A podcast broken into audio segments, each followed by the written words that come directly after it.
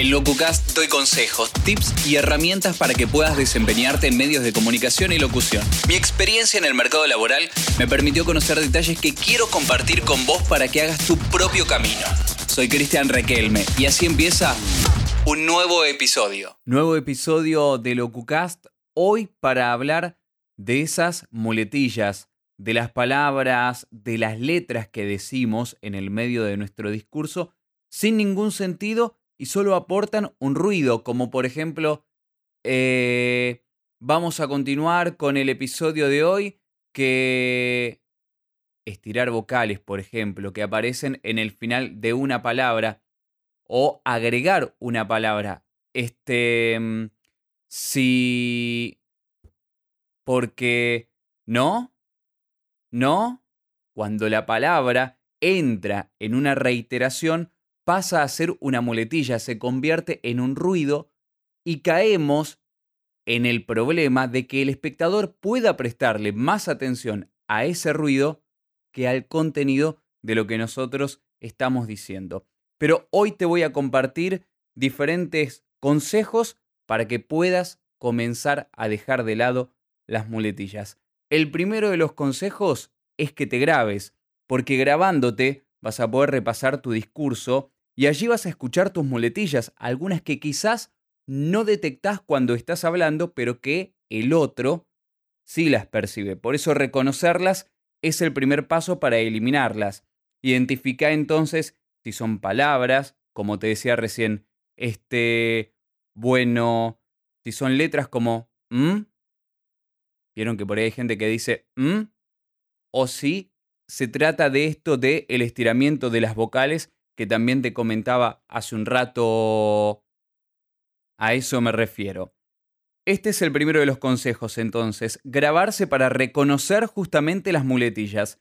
El otro de los consejos que te doy es que utilices sinónimos para esas palabras que siempre repetís. Podés utilizar un diccionario como ayuda o incluso podés pensar en reformular las frases que decís. Si hay una palabra que es la que utilizas siempre, empezamos y empezamos y empezamos, podés recurrir a un sinónimo como comenzamos, iniciamos. Son ejemplos que te voy dando para que puedas dejar las muletillas de lado, grabarse para reconocerlas, utilizar sinónimos para no caer siempre en las mismas palabras. Otro consejo es la pausa.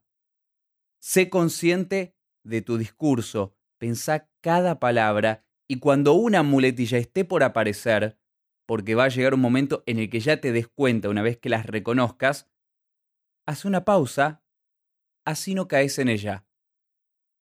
Te das cuenta de que estás por repetir la palabra, silencio, puedo pensar en un sinónimo y utilizarlo, o simplemente, en lugar de un. El silencio, que va a aportar mucho más que ese ruido que vas a generar utilizando la muletilla. Tenemos hasta el momento entonces grabarse para identificar las muletillas, recurrir a la utilización de sinónimos, hacer una pausa. Y el último es un silencio, directamente. Si tus muletillas son letras en el medio de tu locución, ¿eh? ¿Eh? Cuando te des cuenta que estás por poner una, simplemente haz el silencio. Y luego continúa. Incluso el silencio bien utilizado puede ser tan fuerte como una palabra. Puede generar suspenso, puede generar clima y sin lugar a dudas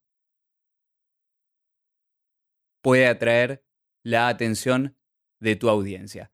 Espero que te hayan resultado útiles estos cuatro consejos entonces para evitar las muletillas en tus discursos. Quiero agradecerte por haber llegado hasta el final de este episodio. No te olvides de compartirlo y de seguirme en Instagram, arroba cristianraquelme, para obtener más consejos y tips completamente gratuitos sobre medios y locución. Hasta la próxima.